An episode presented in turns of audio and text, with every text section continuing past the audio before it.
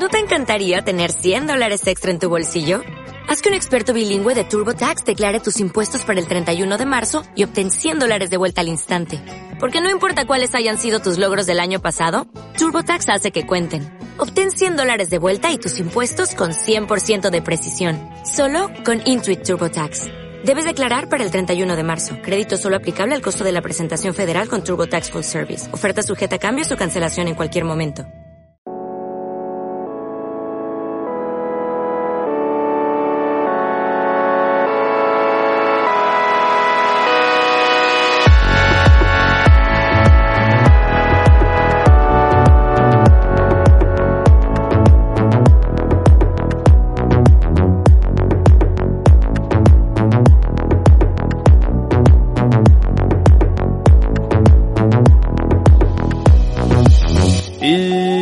Comenzamos con este nuevo capítulo del podcast. Yo soy Juan Muñoz Martínez, mejor conocido como Maki, y me acompaña, como siempre y todavía a distancia,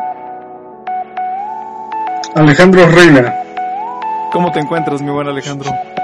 Muy bien, este, aquí intentando, intentándola de nuevo. ¿Tú cómo andas? bien, repitiéndolo de nuevo. Repitiéndolo de nuevo. ya sé, no, este, pues sí, todo tranquilo, ya sabes, estamos pues que volviendo a la normalidad, a la rareza. ¿Tú cómo, cómo te está pasando esta, regreso a la sí, sí, no, sí, este regreso a la nueva normalidad? Es que el, podcast está regresando a la nueva normalidad. sí, poco a poco. Fíjate que en el, en el capítulo anterior justamente habíamos tocado ese tema, ¿no? De que esperábamos o más bien teníamos fe en que tarde o temprano íbamos a decir, ya pronto vamos a volver a la normalidad, no, ya pronto van a volver a abrir los bares, ya, pronto, ya pronto a volver eh, esta onda de poder salir a fiestas, esta onda de poder verte con la gente sin que te tachen de pinche mejinaco, ¿no, güey? Por estarte juntando con tus camaradas. Y pues sí, güey, estaba viendo que esta onda del proceso de reintegración de la pandemia comienza justamente el 1 de junio, si no me equivoco. Así que pues estoy contento al respecto. Así es, no, pues el, el primero de junio es, un, es el último sector, porque ya empezó desde hace una semana, pero sí, ya se, se, supone que ya todo va a continuar con normalidad, esperemos que no haya un rebrote, el cual se calcula que va a pasar. Sí, claro, pues obviamente cuando dejas que la gente vuelva a salir, pues tarde o temprano sea así, con con esta información que está en constante bucle, ¿no? O sea, que es, bueno, más bien que es como un bucle o algo que te están repitiendo de manera siempre constante de lávate las manos, sana distancia. Si todavía con estos pinches disparos de información mucha gente todavía se nos va la onda en algún momento, ahora imagínate cuando ya podamos salir, ¿no? Obviamente pues no te vas a lavar las manos todo el tiempo o a lo mejor vas a estar en la barra del bar y vas a tocar sin haberte puesto el gel antibacterial. O sea, obviamente va, puede suceder, es algo muy normal. Sí, sí, pues sí, este, la gente estaba desesperada y pues vieron una escapatoria, pues decidieron hacer lo que no pudieron hacer durante un rato, pero bueno, es parte de verdad. eh, mi buen, pues dale candela al tema. Fíjate que el tema del que vamos a hablar el día de hoy es un tema que ya nos teníamos bastante reservado Demasiado. es un tanto anecdótico, un tanto informático. Es una recomendación que posiblemente, posiblemente va a durar 45 minutos o un poco más. Eh, ¿Quieres empezar, mi buen? ¿Quieres nombrarlo tú? Yo sé que tú dijiste y te lo estoy repitiendo otra vez. Dime, mi buen, ¿de qué vamos a hablar el día de hoy? Vamos. Claro que sí, yo te explico. Este, bueno, para la gente que que nos ha escuchado durante los capítulos anteriores. Eh, yo anduve un tiempo en, Guadalajara estudiando y Maki, aquí eh, mi amigo presente o no presente, presente a distancia, nos visitó durante, pues, ¿cuántos días estuviste? Creo que fueron como cinco, ¿no? Cinco días o sí, aproximadamente cinco días. Llegaste un día, te recogimos y el propósito principal, además de ir a, visitar, cotorrearla, etcétera, era ir a la FIL, eh, la FIL de Guadalajara, la Feria Internacional del Libro de Guadalajara, este evento que se, se celebró el año pasado del 30 de diciembre al 8, no, perdón, al el 30 de noviembre al 8 de diciembre. Y pues ahí anduvimos. Eh, ¿Qué te pareció? Pues la verdad una experiencia nueva. Em, yo la única feria del libro a la que había ido era a la que se realiza aquí en Coahuila, bueno, más bien la que se realiza aquí muy cerca de Saltillo, que es la feria del libro de Arteaga. Se realiza por lo general, o no, eh, antes se hacía en el Museo del Desierto, pero los últimos años ha estado haciendo en el campus universitario de la UAC. Y había sido el único espacio como que similar a la FIL de Guadalajara que yo había, al que yo había asistido, ¿no? Y pues en general me sorprendió, mm, me pareció impresionante todo, todo ese nivel de infraestructura, la cantidad de libros que había, obviamente es una feria del libro, pero a comparación de lo que yo había visto hasta ese entonces, sí se me hizo como que esto era otro nivel, no era el siguiente grado de la escala. ¿Tú cómo lo viste? Sí, fue algo impactante al principio. Eh, cuando entré, yo había ido unos días antes con, con Eduardo y y desde que entré dije, ah, caray, ¿qué, lugar me metí? O sea, no esperaba que fuera de, esa magnitud. Simplemente tú ves, mm, no sé si te fijaste, los stands de, de libros, de editoriales, etcétera, estaban muy elaborados, o sea, no era nada más la, la mesita con un mantel y los libros puestos y ya. O sea, cada stand fue diseñado y llegué por, llegué a ver por ahí una que otra publicación donde decía, no, pues tal diseñador de, eh, no sé, que tenía que ver con arquitectura interiores, diseñó el stand de la universidad de tal o la editorial tal, o sea, todo estuvo muy, muy calculado y pensado y como te, ya te había comentado en otro intento, este, el, en la feria del libro es el evento donde varias personas intentan como que culminar su, su gira o tour de eventos que ocurre dentro del año en la FIL de Guadalajara, por ser el último gran evento del año, pues se vuelve como el, gran cierre. Además de que es una feria más importante todavía de las que se celebran en la Ciudad de México. En la Ciudad de México hay como dos o tres ferias de libro durante el año y la feria de, de Guadalajara es todavía más grande de, que las de la Ciudad de México. Eso se me hace padre. Sí, pues como te comento, yo solamente he ido a esa. Tú también has tenido la oportunidad de ir a la de Monterrey, ¿no, mi buen? Así es, pero fíjate, la, la de Monterrey es está bajo el concepto de lo que es Monterrey, o sea, vender. No es tanto el, el stand de, te digo, decorativo, bonito, de, de la fil de Guadalajara. Únicamente es así como que ten, aquí están los libros, date compra lo loco y es, es eso, o sea, simplemente gente comprando, comprando, comprando, comprando. Sí hay eventos y eh, talleres, etcétera, pero no está bajo la misma infraestructura que, que, que, mantenía la feria de Guadalajara. Aquí era más como, como una tipo de experiencia, ¿sí me entiendes, no? El otro era más como un mercado de libros y, y cuájate, ¿no? Y pues la feria del libro de aquí de, Coahuila, pues está como en un intermedio, ¿no? O sea, está como entre que queremos vender y entre talleres y todo eso. Entre que queremos comprar y entre que queremos nada más ir de mitoteros a ver qué chingados está pasando, ¿no? A ver qué etapa del libro reconocemos, pero no compramos porque está muy caro, ¿verdad? Entre que me trajeron de la escuela. entre que mi mamá me dio 10 pesos en la primaria para que me llevaran a la feria del libro y con 10 pesos no completas nada. Yo he estado de ese lado de la moneda, amigo. Así como también he estado del otro lado en el que vas y disfrutas como me ha pasado alguna vez en Arteaga y como me ha pasado, o más bien como nos sucedió en Guadalajara cuando visitamos la FIL. Y bueno, este, había una sección ahí en donde había personas que tú y yo conocíamos gracias a pues esta magia, ¿no? A este mm, a esta nueva manera, ¿no? De, de pues, visualizar información o de conocer personas, ¿no? Que no están precisamente dentro de tu ciudad. ¿Cómo se llamaba ese stand, mi se llamaba El Salón del Cómic y la Novela Gráfica.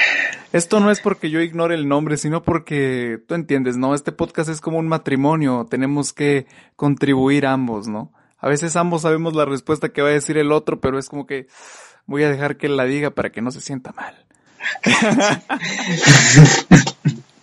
no te creas, no te. ¿Recuerdas a quiénes vimos, mi buen? Cuando conocimos ahí a dos personajes, ¿recuerdas? Vamos, recuerdos, yo sé que lo recuerdas. Sí, este, bueno, pues yo presentaré uno, uno de los cuales mi interés era, era conocer, era a Sergio Neri. Sergio Neri es un ilustrador de Yucatán, el cual eh, mantiene como una serie de cómics, de webcomics llamados La Tuya en Vinagre. Eh, mi interés pues era conocerlo, platiqué un poco con él, lo íbamos a entrevistar, pero por diferentes razones las cuales nosotros nos fuimos y él se fue a comer y ya no lo pudimos volver a, contactar, eh, pues ya no lo pudimos entrevistar para este capítulo. Pero bueno, eh, les platico un poco, él tiene un proyecto que se llama La Tuya en Vinagre, son unos tiras cómicas que él publicó en Instagram, las pueden ver todas y gratuitamente pues en Instagram. Él después editó un libro donde estas tiras las imprimió y pues es como parte de una trilogía. Editó una, un cómic que se llama Lo irrelevante pero necesaria muerte de la Loba Sulivana, Lo regular de lo mediocre y Lo Basutra. Eh, maneja humor negro, su personaje principal es la Loba Sulivana y pues maneja temas pesados como depresión, drogas o sexualidad. Ajá. Este, y pues bueno, o sea, era buena persona, buena gente, es agradable. Y, y pues sí, dentro de la feria pues había más, más personas, ¿no? O sea, había un mundo de gente, un mundo de escritores, un mundo de caricaturistas, de moneros. El día que nosotros fuimos y que no lo vimos, pues porque pues se nos copió fue a Frank Miller, Frank Miller que es escritor de cómics este estadounidense, ha trabajado para Marvel, para es el autor de Sin City, de 300. Ah, sí cierto, ¿verdad? es, de Sin City. Dark Knight también, ¿no? Sí, Dark Knight, Dark Knight, uh, de Spider-Man ha hecho una que otra cosa y y pues sí, o sea, tiene carrera, ¿no? Ah, ¿has visto las películas de Sin City? No, mi buen, fíjate que no. Sale, sale él, este. es como. Sí, pues dice que actuando, ¿verdad? O sea, tampoco es actor. Aplicando Stan Lee. Stan Lee es de blanco. personajes. bueno, en blanco y negro. Eh, están pasadas las, las de Sin City. Es como. Pues este estilo como cine noir. Digo, tampoco no soy experto de cine noir. He visto una película así, pero. ¿Me entiendes, no? Claro. Este, pero sí, pues, entonces, pues la idea era ir a, conocerlo, verlo y pues lo pueden buscar en, Instagram, que es, y en Facebook como La Tuya en Vinagre, que es el nombre del proyecto y, y pues, así es. Fíjate que algo que me pasó cuando entramos justamente a esa sección de la FIL es que, bueno, yo mi objetivo principal y creo que uno de los tuyos era comprar el nuevo libro de David Espinosa, El Di que se llama Nido de Serpientes. Es una novela de la cual, pues, eh, bueno, cuando lo entrevistamos hablamos un poquito sobre la novela, un poquito sobre su proceso, pero yo quería ese libro en físico porque hasta en ese entonces todavía no lo podías leer en internet, o sea, todavía no existía nadie que lo hubiera comprado, lo hubiera deshojado, lo hubiera escaneado y lo hubiera subido como un PDF a ISO. O sea, todavía no tenías ese libro, entonces era como lo tienes que vivir, lo tienes que comprar, ¿no? Además, pues a mí me sirvió de motivación, ¿no? Yo dije, chido, voy a ir a visitar a mi primo y a un amigo, a una ciudad en la cual nunca he estado. Y además, pues, si, ¿cómo se llama? Como dirían las abuelitas, ¿no? Y si Dios me da vida, eh, si Dios me da oportunidad, voy a conocer al Di, ¿no? Entonces, yo me acuerdo que cuando llegamos al stand en donde estaba el Di, creo que también estaba Edgar, también ahí estaba Sergio Neri, Em, en ese momento no estaba el D. No recuerdo si nos dijeron que andaba como que comiendo o haciendo otra entrevista, algo así. Entonces, lo que yo hice fue que caminé un poquito para atrás, estuve viendo otros stands, y en uno de ellos yo reconocí una imagen de una monita como de pelo naranja. Y dije, ah, no mames, a esa persona yo la, he, yo la comencé a seguir hace relativamente poco. Y era Rosemary Sin, la ilustradora. Entonces me acerqué y pregunté, este, ¿está Rosemary? Sí, y me, y salió una, una chica y me dice que sí, soy yo. Y yo, ah, no mames, y me tomé una foto con ella y le compré unas como postales. Ajá. Y me las firmó y hizo un dibujito atrás y todo y se la cotorrió muy chido. Entonces fue como una sorpresa, ¿no? Como que yo voy como que con la tirada de conocer a una persona, de comprarle algo a una persona y te terminas topando con otra cuyo trabajo también te gusta, ¿no? Sí, sí, sí. Entonces fue así como de esas, de esas sorpresas positivas, ¿no? Que sucedieron en la fil. También sucedió otra cosa, ¿verdad? Como cuando me puse a dibujar un tigre en un vidrio. ¿Te acuerdas? Bueno, Sí. en ese momento como que nos separamos. No estaba, Con mi primo el Eduardo y tú andabas con Anita. Le hicimos al, al Kim Jong. Le hiciste a la Kim Jong.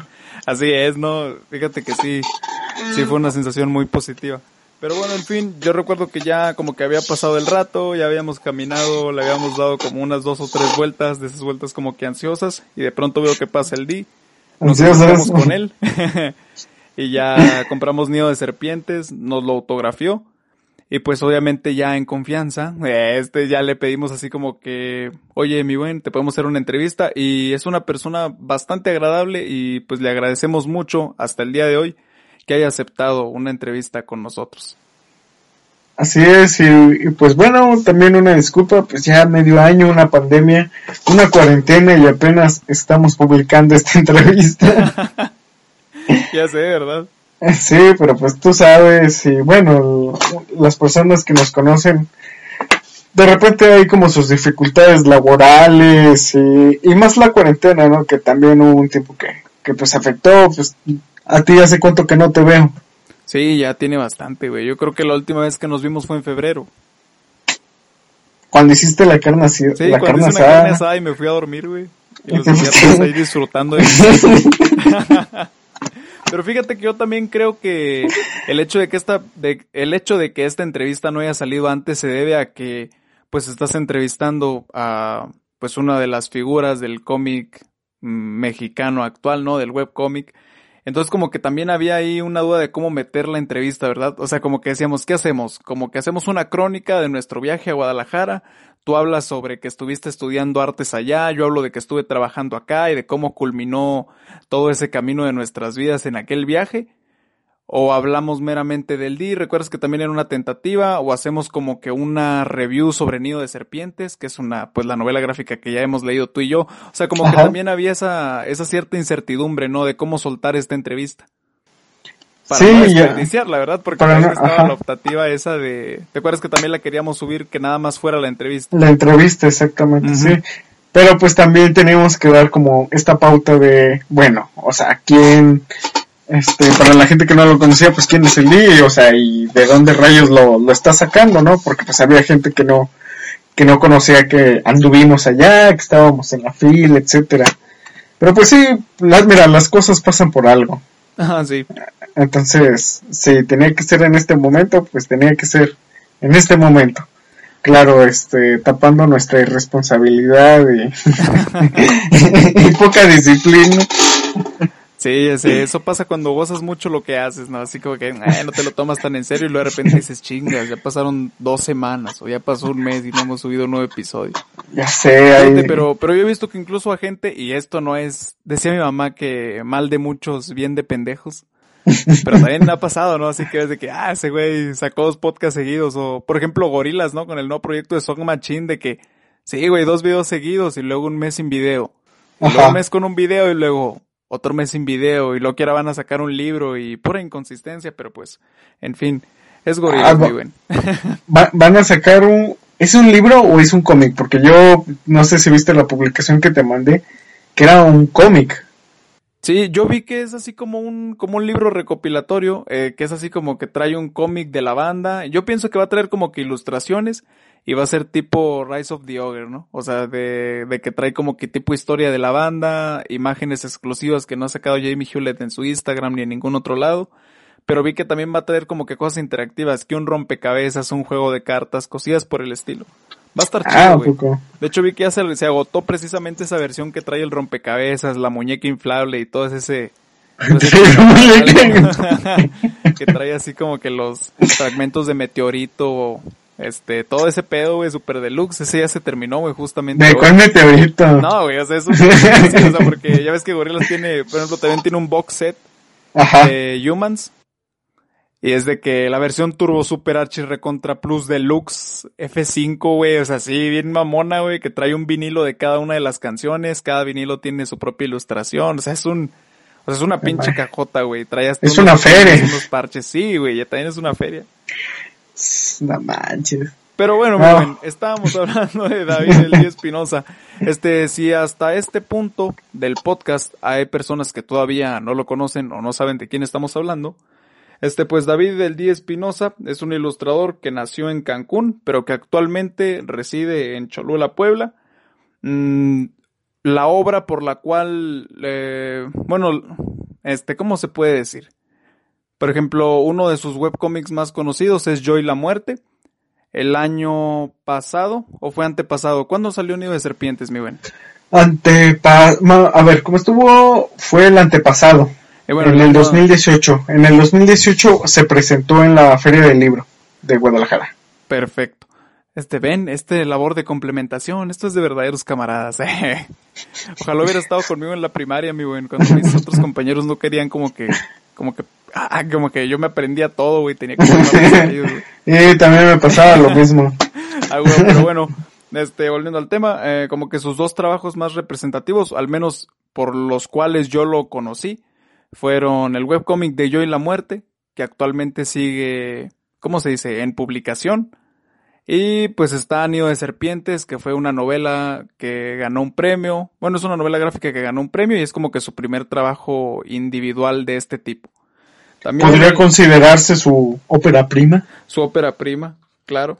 Pues también ha hecho muchas otras cosas, este, entre unas de ellas, bueno, por ejemplo, em, dato curioso, yo lo metí en mi tesina porque mi tesina se trataba precisamente sobre, no sobre el cómic, ahora que pienso, la hubiera hecho sobre el cómic, pero la hice sobre el cartel, sobre cómo elaborar un cartel, entonces tuve que investigar eh, sobre artistas mexicanos que estuvieran haciendo cartel. Y precisamente ahí me salió que el D ha diseñado pues bastantes carteles. En, en mi fuente de información dice que 250, ya nos desmentirá él si no, para el Festival Internacional Yazatlán. Y que incluso estos carteles se han expuesto y que la exposición misma se tituló Carteles de Jazz. Mm, incluso la revista Domestica, y estoy citando mi tesina, me estoy autocitando como una maestra muy mamona que tenía. Dice, Domestica escribió al respecto, las ilustraciones del D son como música para tus oídos, y sí, güey, sin duda yo creo que el D, bueno, al menos en entrevistas que yo he visto sobre él, habla mucho sobre cómo cuando él era niño incluso llegó a estar en una banda, ¿no? O sea, como que siempre estuvo muy relacionado, escuchaba discos con sus hermanos, o sea, hacía flyers para toquines, etcétera. Entonces yo creo que eso como que se amalgama muy bien en la historia de Nido de Serpientes. ¿Tú qué, tú qué, tú qué crees? Sí, pues este, en cuanto a la producción de cartel, pues a lo mejor eh, no, no significa que él diga, ah, quiero hacer carteles de bandas o de festivales, pero debido a, a, su, a, tu- a su estilo, a su modo de producción, como que las mismas bandas y festivales lo buscan. O sea, ven que, que trae esta onda, trae este estilo, entonces pues es algo que son se complementa. Eh, Nido de Serpientes fue publicado por, ahorita te digo, por el Fondo Editorial de Tierra Adentro, que es una, una editorial pues no dependiente, eh, no dependiente, pero tiene ahí como un nexo con, con el gobierno, es- tiene ahí algunas este pues amalgamas, ¿no? Sí. Eh, con el gobierno y, y, pues con este fue el premio. Eh, también otra cosa que, que tiene eh, aquí David Es- Espinosa el día es la marca Pisatánicos. ¿Tú, tú, has- ¿Tú no tienes playeras de Pisatánicos? No, güey, de hecho siempre he querido una. Cuando fuimos, yo esperaba así como que en su stand tuviera algo de pisatánicos. Ajá. Porque a mí y a mis hermanos nos gustan mucho los diseños de esas marcas, pero, bueno, de esa marca, pero no, mi güey. O sea, no, no tengo nada. He estado tentado. De hecho, vi que sacaron un proyecto, bueno, no sé si él está involucrado, que se llama ah, Rey Camiseta. Que ahora, va a ser, y- que ahora va a ser la, o sea, lo- la merch de varias bandas, incluso de varios comediantes, entonces pues hay que ver, hay que ver por dónde va a ir la vaina, pero no, no tengo nada de pisatánicos. ¿Tú compraste Ah. algo? Mm, no, este, pues nada más adquirir nido de serpientes. Fíjate, también le hace, sí, le hace a, por ejemplo, a, a ¿cómo se llama? Comedy Central, no, a Central Comedy, ah, bueno, donde se hace ñam ñam, no sé si conoces con este Ricardo Farrell. ñam ñam extravagancia. Así es. Eh, a él le, le hace playeras, también a otro podcast que no lo nombro por publicidad, ¿verdad? Bien. La competencia, nah, hasta crees. Nos dan una arrastrada. Sí, leyendas legendarias. Sí, también este Ya le hacen deben este, 500 pesos. una playera de perder. Eh, sí, también este ellos manejan playeras con con satánicos, también Longshot, ¿algún otro artista, o sea, musical? Mm, no recuerdo, mi buen.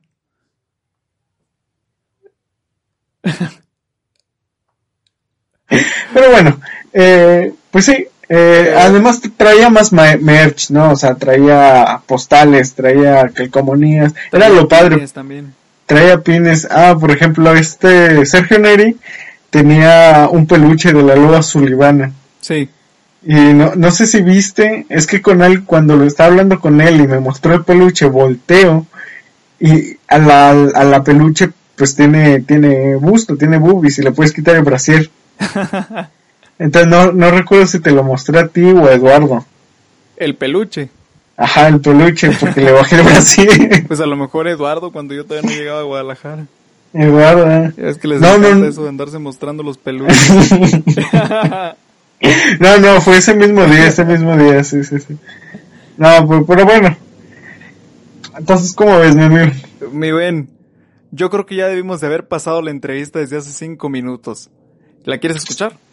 Claro que sí, estamos a tiempo. A huevo. Entonces, bueno, en sí no la vamos a escuchar. O sea, vamos a hacer como que una pausa y luego la vamos a poner. Ustedes la van a escuchar y nosotros vamos a pretender después de la pausa que la escuchamos junto con ustedes. Así es, entonces les presentamos. Creí que te ibas a reír, güey.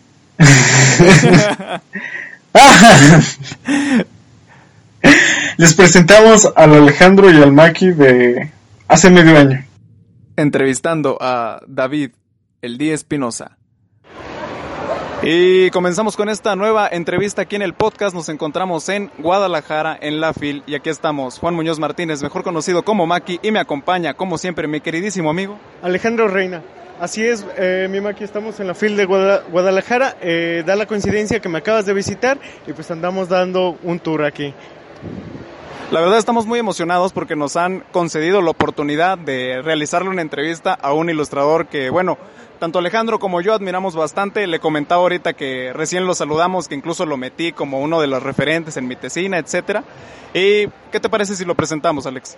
Así es, eh, para la gente que no lo conoce, eh, mi cara estuvo en un autobús en la calle y claro, claro que mi hermano hizo el flyer.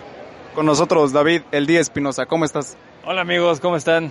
Eh, ¿De qué era tu tesis? Era sobre cómo hacer un cartel. A huevo, qué chingón. Eh, pues ahí luego la pasas, güey, sí me gustaría, me gustaría verla. Ya está. Muchas gracias. Oye, Dip, este, nosotros te conocemos, se pudiese decir que un poquito más que, pues bueno, a lo mejor alguna de las personas que llegue a escuchar este podcast, ¿te podrías presentar, podrías decirnos brevemente a qué es a lo que te dedicas, qué es lo que más te gusta hacer en cuanto a lo de la ilustración? ¿Cómo te defines? Eh, sí, güey, pues hola amigos, ¿cómo se llama su podcast? El podcast, ay, no. Eh, hola amigos, dejémoslo ahí. Eh, soy David Espinosa, me conocen como el D, soy un ilustrador y autor de cómics mexicano. Eh, y es a lo que más me dedico, hacer tanto ilustración para lo que sea, editorial, eh, musical, eh, publicidad y cómics, ¿no? Que es lo, lo que más le meto como ganas, es lo que más me gusta, pues. De cómics tenemos proyectos como El Tuito Ilustrado, Yo y la Muerte, Nido de Serpientes y cosas de ese tipo. Por ejemplo, Yo y la Muerte es una serie que ya tienes varios años publicándolo. Los publicas en redes sociales, en Facebook, en, Instagram. Y vi que hace poco vas a publicar un nuevo volumen. Sí, Yo y la Muerte eh, lo manejamos bajo este estilo de publicación de primero subirlo a internet y ya una vez que está como que ya tenemos bastantitos los compilamos. Eh, si todo sale bien en esta en este número de la FIL, va a salir ya el segundo compilado, ¿no? Eh, el primero ya lo hemos movido, ya lleva como un año, año y medio que lo estamos moviendo y se mueve chido. Y ya este es el nuevo. Y sí, o sea, es, chido, me gusta, güey. Este, yo creo que, bueno, no sé si esta pregunta ya te la hayan hecho o ya la hayas respondido de alguna forma, pero eh, ¿cómo se te ocurrió este rollo de tú conviviendo con la muerte? Creo que es algo es algo bastante chistoso. Tú sabes que, bueno, dicen que los mexicanos como que no le tenemos miedo, como que tendemos a jugar con ese tema, a no tomárnoslo tan en serio. Este, ¿cómo se te ocurre esta idea de que, o sea, de que tú seas el protagonista de un cómic y que, bueno, que esté, bueno, estés coprotagonizando un cómic junto con la muerte? Pues mira, eso de que los mexicanos no le tenemos miedo a la muerte es una mentira, güey. Señor, tenemos un montón de miedo y por lo mismo, güey, lo, lo confortamos de esta manera, de metiéndole humor, güey, porque estamos muertos de miedo, ¿no? Sí, entonces creo que más bien es eso, güey. Eh, es, es, es, fuerte la muerte, güey. Eh, y sí, güey, justo... El, o sea, a mí me... O sea, la, la, historia de cómo nació es... Creo que sí ya la he contado, que es de un día mi morra... Me, o sea, yo, yo me la paso dibujando, ¿no? Como creo que todos los güeyes que hacemos cómics estamos todo el día sentados dibujando. Y mi morra, tanto preocupada por mi salud, güey, y como para así moverme, güey, fue como de, güey, te la pasas dibujando, güey. Un día va a llegar la pinche muerte por ti, güey, y vas a estar así, te va a agarrar, te vas a morir ahí en tu, en tu, en tu pinche Wacom, ¿no, güey? Y fue de, o sea, como solemos pensar, güey, así, obviamente lo sinteticé en, un, en una tira gráfica.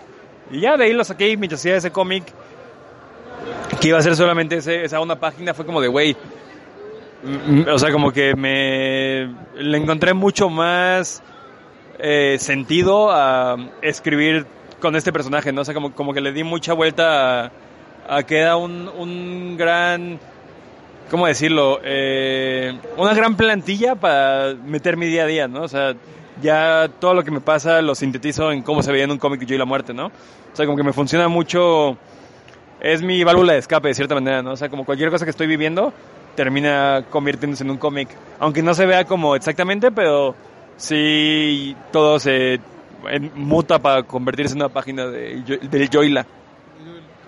Este, revisando, bueno, yo recuerdo cuando veía los cómics de Yo en la Muerte del primer compilado, como que antes eran más como sketches, ¿no? Creo que ahora como que ya les estás dando como que ahora sí como una historia, como un seguimiento, o siempre han tenido como que este seguimiento continuo. Bueno, le, el último que leí estaba, aparecías tú rayado con unos lentes dibujados y aparecía la muerte que había invitado ahí a ciertos personajes. Este, estás planeando ya darle así como que un sentido ya más como de cómic, eh, hablando ya que es una historia ya que se va desarrollando. ¿Cuáles son tus planes futuros para Yo y la muerte? Pues mira, sí, Joy le empezó mucho más esta onda como de es una sola página y es como muy compartible y es un solo tema, ¿no? Sí. Pero poco a poco yo creo que es la influencia que tuve que trabajar en eh, la novela gráfica este Niño de Serpientes. Eh, poco a poco sí, como que estoy más interesado en contar historias más largas, ¿no? Entonces, en general yo creo que Yo y la Muerte siempre se da una mezcla de los dos. Tanto ciertas páginas más de que puedan vivir como una sola imagen y, y ahí se compensa todo. Y otras historias un poquito más largas, ¿no? Esto es porque, porque sí me gusta esta... O sea, que crecí leyendo cómics de superhéroes y y todo ese tipo de cosas que sí, aunque puedes leer uno, siempre hay como una continuidad, ¿no? Y me encanta esto y más porque sí estoy interesado en contar historias más largas, entonces creo que así funciona. Entonces es como una mezcla de las dos, pues. Uh, también traes tu proyecto de Nido de Serpientes, que creo que eh, tiene más o menos como medio año que lo acabas de publicar y que es una historia que se basa en tu infancia, ¿no? Así es, este, más o menos, y vivencias que tuviste eh, para la gente que, que, nos escucha. Eres de Cancún, si no me equivoco, eh, y pues podrías platicarnos más o menos cómo, cómo empezaste Nido de Serpientes y cómo fue el proceso para, para hacerlo. Sí, güey, checa. Eh, Nido de Serpientes, más que mi infancia, es de mi juventud, güey. Esto de, si no soy un niño muy precoz. Eh, ¿Cuántos crees que tengo, güey? Uh, unos 30. Tengo 31, güey, sí. ¿Tú cuántos años tienes? 21. ¿Y tú? 20. No mames, bien jóvenes. Eh, como a esa edad empecé a hacer cómics, entonces hagan cómics, por favor. Eh, y, y, sí, güey, eh, como que estaba buscando excusas, o sea, mi juventud estuvo llena de muy buenas anécdotas, o sea, tocábamos en bandas de punk y así, entonces siempre nos metíamos en pedos con la ley, nos encantaba, pues como cualquier joven en México, ¿no, güey? Nos, nos, así, nos la pasábamos bien en la calle, güey. Eh, entonces quería buscar como una excusa para contar todas estas historias en un algo que tuviera una narrativa un poquito más secuencial y más larga, ¿no? Entonces vi la convocatoria del Premio Nacional de Novela Gráfica Joven Tierra Adentro. Y bajo ese premio fue como, ok, esto es como una excusa para darle forma, ¿no? No quería que fuera como 100% autobiográfico, o sea, que salía yo, porque pues yo y la muerte ya salgo yo y pues qué hueva. Entonces como que hice ahí una amalgama de muchos amigos y perfiles de gente que conozco y ya se, de esa manera fueron generados los personajes. Y en base a esos personajes ya la historia eh, tomó un rumbo, ¿no? Tomó un rumbo donde pude meter muchas de esas anécdotas y aparte igual me sirvió para meter un poquito que quería hablar del tema de cómo México ya no está tan divertido para crecer. O sea, cuando éramos morros justo eso, güey, o sea, podías... O sea, peor de los casos, si te agarraba la policía haciendo algo ilegal, güey, pues dormías una noche en la cárcel y chido. Hoy en día, pues te pueden desaparecer, güey, puedes meterte en deals mucho más fuertes, ¿no? Entonces, eh, quería tocar un poquito esos temas y creo que al final sí lo logramos, ganamos este premio de, de Tierra Adentro. Y ya este cómic pues salió hace justo un año, lo, presentamos en la fil pasada y ya se acabó. O sea, los que nos quedan en el stand son los últimos y ya no vuelve a salir, entonces está chido. Ya está. Eh, fíjate que eh, checando otros, por ejemplo, ilustradores, me di cuenta que, por ejemplo, en el proceso de los cómics... Sí, sí, estoy grabando. Sí, sí, graba, sí, está grabando. Sí, también por eso lo chequé. A ver, otra vez. igual y ah, cortas. Sí, no, yo también tenía ese pendiente. De hecho, lo quería ver de hacer. Bueno, eh, bueno, yo sé que, bueno, tú, Alex, yo conocemos el proceso de cómo se realiza un cómic, que muchas veces, bueno, en el, bueno, el proceso americano es como que muy dado que alguna persona tenga la sección de los lápices, otro en tinte, otro haya coloristas, sí, como que el método Marvel, pero por ejemplo, ¿cómo es escribir y dibujar, pintar, este, acomodar un cómic tú solo? ¿Es un proceso difícil? Pues mira, eso es muy primer mundo, güey. Pensar que, o sea, que de hacer cómics se pueden pagar seis sueldos. Es imposible aquí, ¿no? Eh, y aparte, en lo que nosotros manejamos más, o sea, tú, lo comentaste, es como el método Marvel cuando es de cierta manera hacer cómics en serie, güey, ya sabes, o sea, como que hay que sacarlo y tienes un deadline de un mes, güey. Eh, lo que hacemos más nosotros que es más como cómic de autor, güey, es como la terminología que usan. Es un poquito más Así que tus propias fallas y tus propios errores, güey, es lo que le dan cierta personalidad a tu trabajo, güey. Entonces tiene cierta textura, güey, que tú hagas todo, ¿no? O sea, como que es un poquito más eh, honesto, güey, si quieres verlo de cierta manera, ¿no? Entonces creo que por ahí va el hacer todo uno, ¿no? Eh, obviamente si es un proceso más largo, güey, es un proceso en el que tú tienes más control, güey. Eh, entonces está chido. Es un gran autor él, ¿eh? Deberían de entrevistarlo él. Ah, gran, gran hombre. Amigo, gusto verte, güey. Pues sí, pero... Pues... Eh, entonces, Simón, ahí saludamos a Augusto Moda, un gran ilustrador. ¿Y qué es lo, cuéntanos, o sea, ¿cómo, qué es lo que estabas haciendo cuando estabas haciendo Nido de Serpientes? O sea, ¿cómo era estar sentado en tu computadora, tomabas café, tenías como que una rutina? ¿Tienes un ritmo de trabajo o tuviste algún ritmo de trabajo? Pues sí, como trabajamos el Yo y la Muerte, el, el Nido de Serpientes fue de que primero hicimos eh, como fue la primera vez que trabajamos con un editor, o sea, como que muchas cosas cambiaban. Primero escribimos lo que viene siendo como una sinopsis de toda la historia. Eh, a partir de ella armamos ya un guion más en forma, como, como si alguien más fuera a dibujarlo, pero eso me sirvió a mí mucho para poder como definir ciertas cosas de los, de los diálogos y como eh, cómo la gente se comunicaba entre sí dentro de las páginas, ¿no?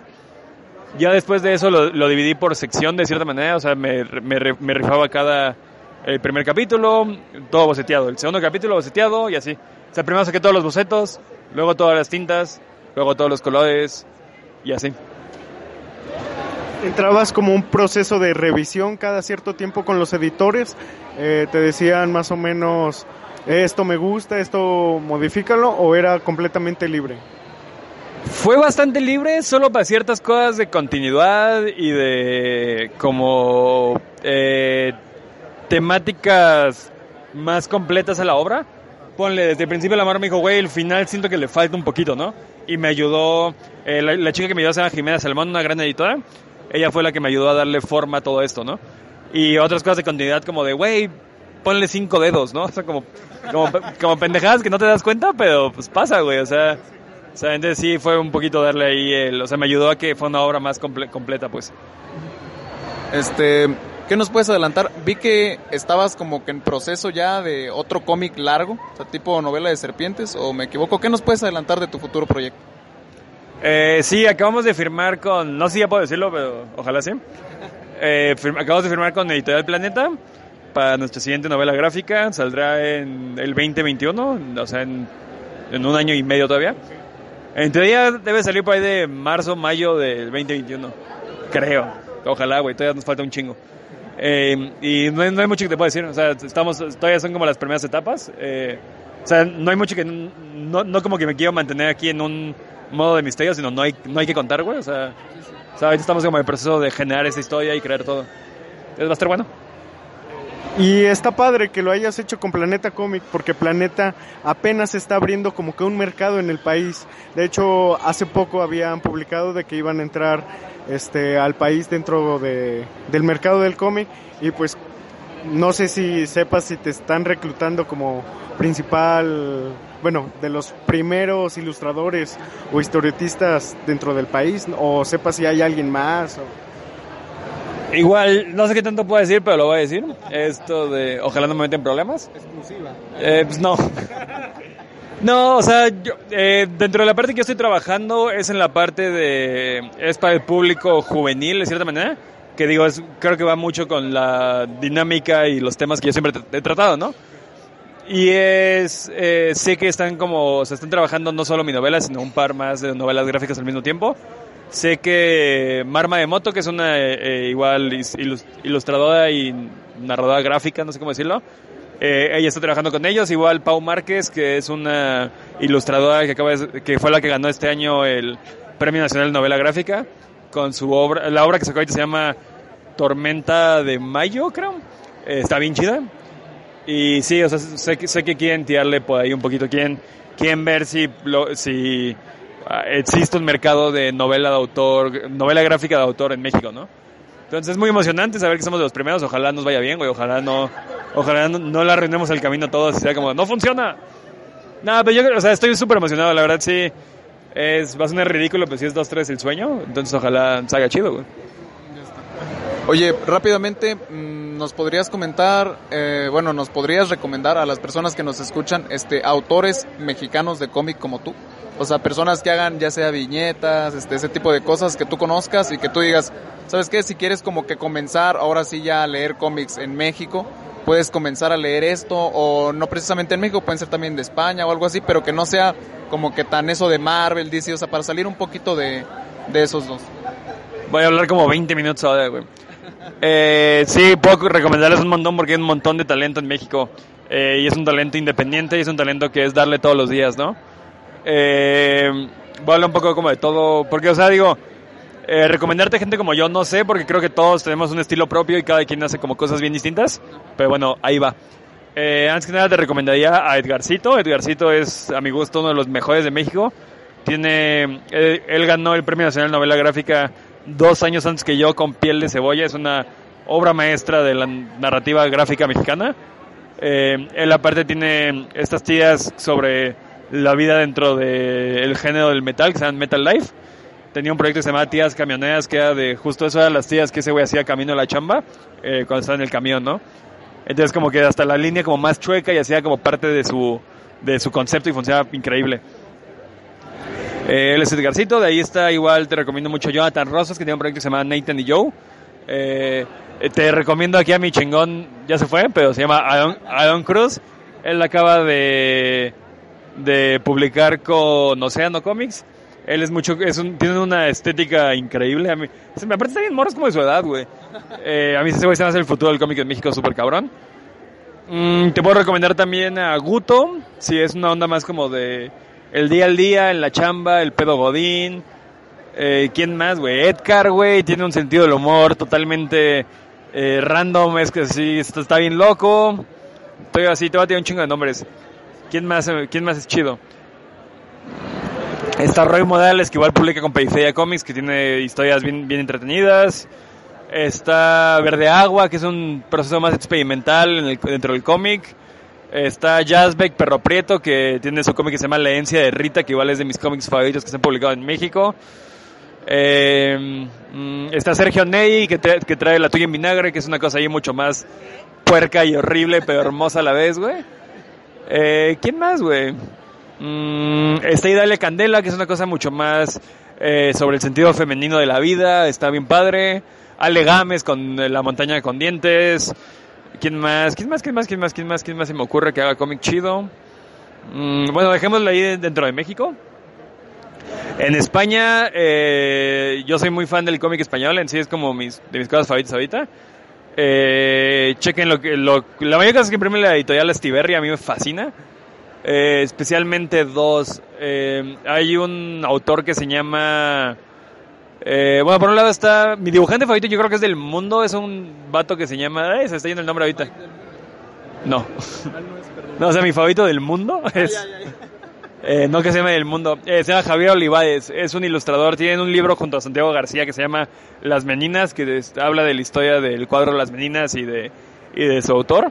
Y ese a mi gusto es el mejor cómic biográfico que existe. Y aparte igual a- eh, hay un autor de cómic español que se llama Álvaro Ortiz, que a mí me fascina su jale. Tiene un cómic que se llama Cenizas, otro que se llama Mordedabilia y otro que se llama Rituales. Eh, a mí ese se me hace una locura. Y ya, y en general hay un chorro de cómic independiente bien bueno. Deberían entrarle a todo.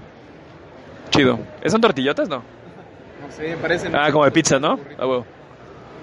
Ya está. ¿Le quieres preguntar algo? Este, pues mucho gusto, Di. Eh, mm, yo te conocí a través de mi amigo Maki.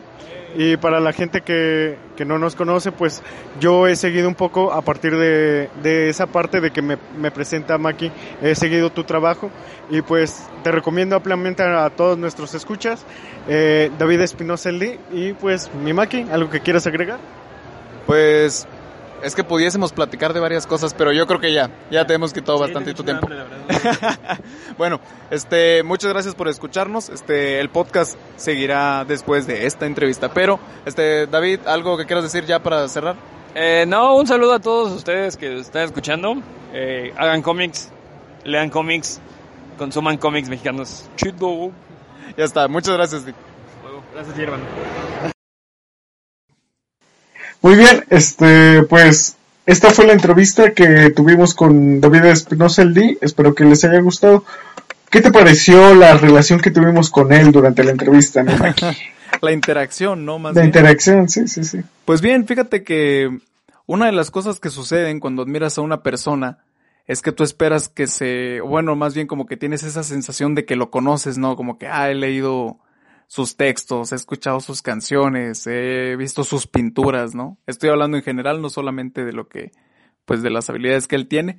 Y fíjate Ajá. que es muy grato ah, para uno como fan o como admi- admirador de su trabajo saber que es una persona pues bastante agradable, ¿no? Y muy accesible. ¿Tú cómo viste ese rollo? Fue divertido porque, pues, para la gente que, pues, está escuchando esto y que no lo grabamos, bueno, sí lo grabamos, pero no lo estamos publicando. Estábamos sentados en el piso Ah, sí. porque no encontrábamos una silla. Me acuerdo que me, me dice, eh, te dice, oye, este, vamos a buscar un lugar donde nos sentamos. Yo inmediatamente te digo, déjame, me lanzo para buscar donde hay un lugar, pero pues la, la Feria del Libro es un lugar donde hay mucha, mucha, muchas personas. Entonces, no hay lugar donde, donde te puedas sentar a gusto, el, el audio pues se complica un poco y pues tuvimos que buscar un muro que hubiera espacio, ¡fum! ahí nos sentamos y pues interactuó bien, o sea, era relajado, este, e- era como platicar con, con un amigo más, ¿no? Sí, güey, fíjate que, digo, yo lo que esperaba era así como que, chale, güey, no se vaya a poner acá Christian Bale, ¿no?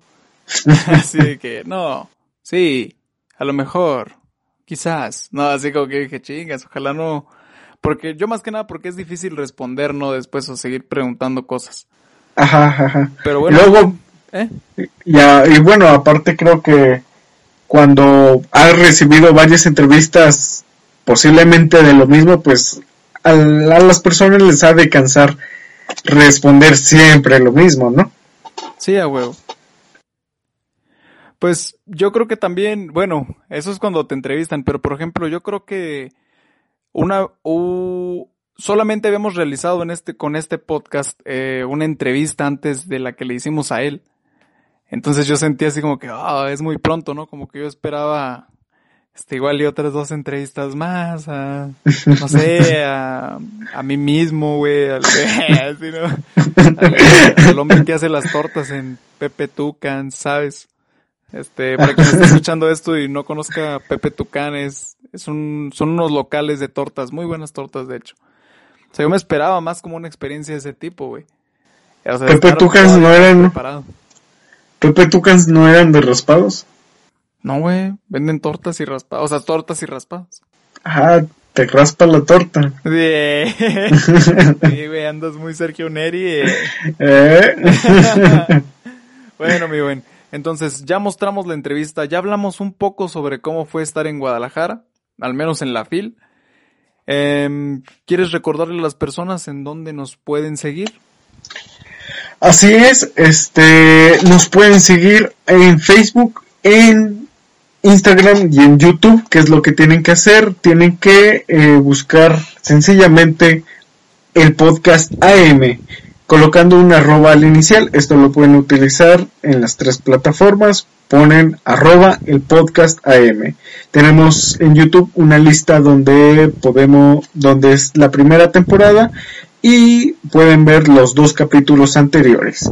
También eh, estamos estrenando para la gente que este, no se había enterado, pues ya estamos en Spotify. Eh, ¿Cómo nos pueden buscar en Spotify?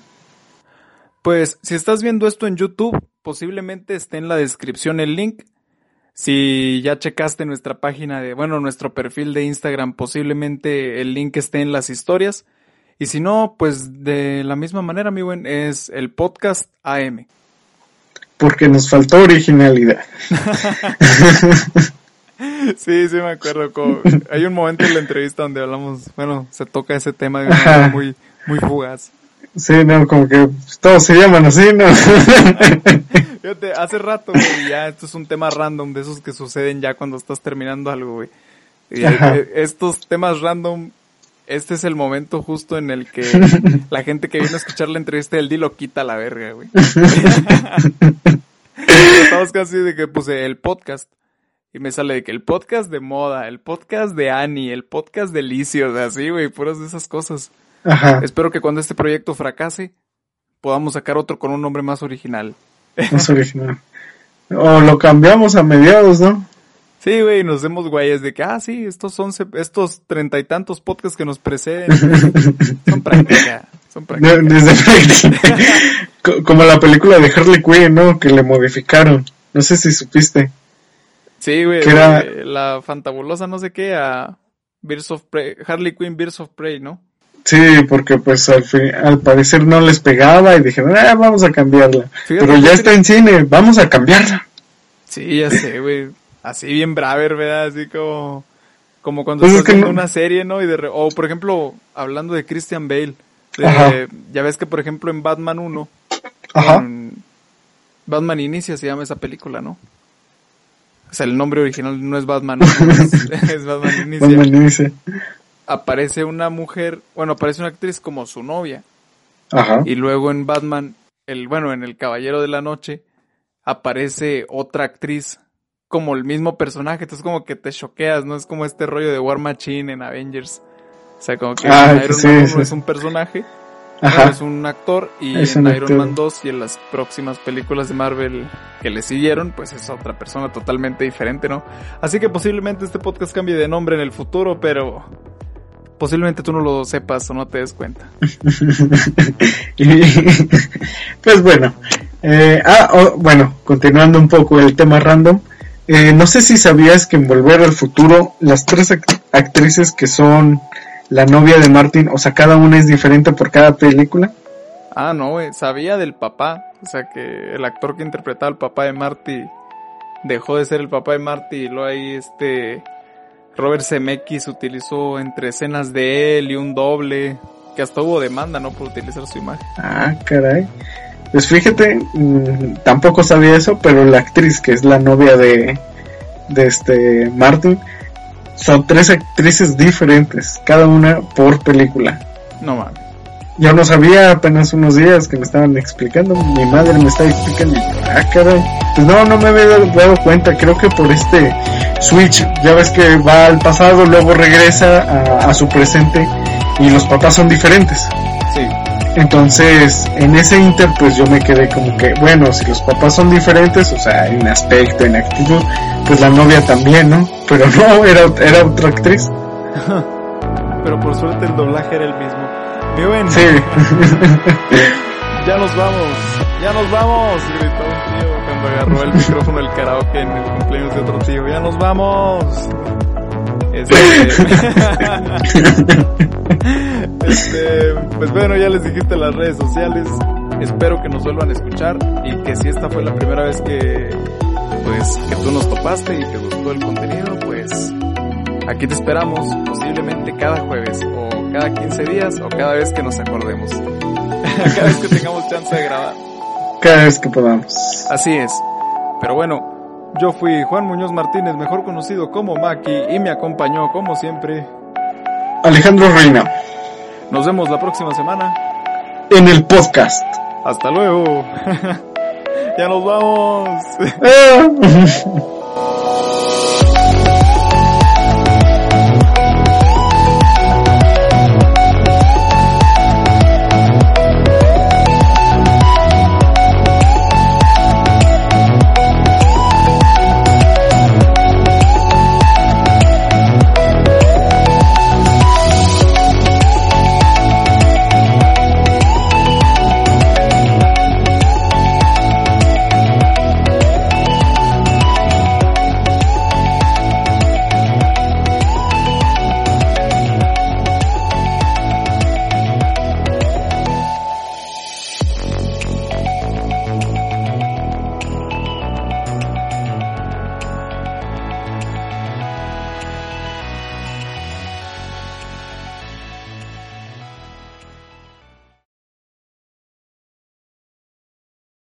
más potencia tu primavera con The Home Depot.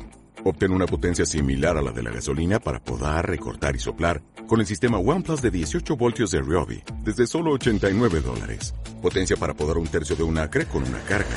Potencia para recortar el césped que dura hasta dos horas. Y fuerza de soplado de 110 millas por hora. Todo con una batería intercambiable. Llévate el sistema inalámbrico OnePlus de 18 voltios de Ryobi. Solo en The Home Depot. Haces más. Logras más.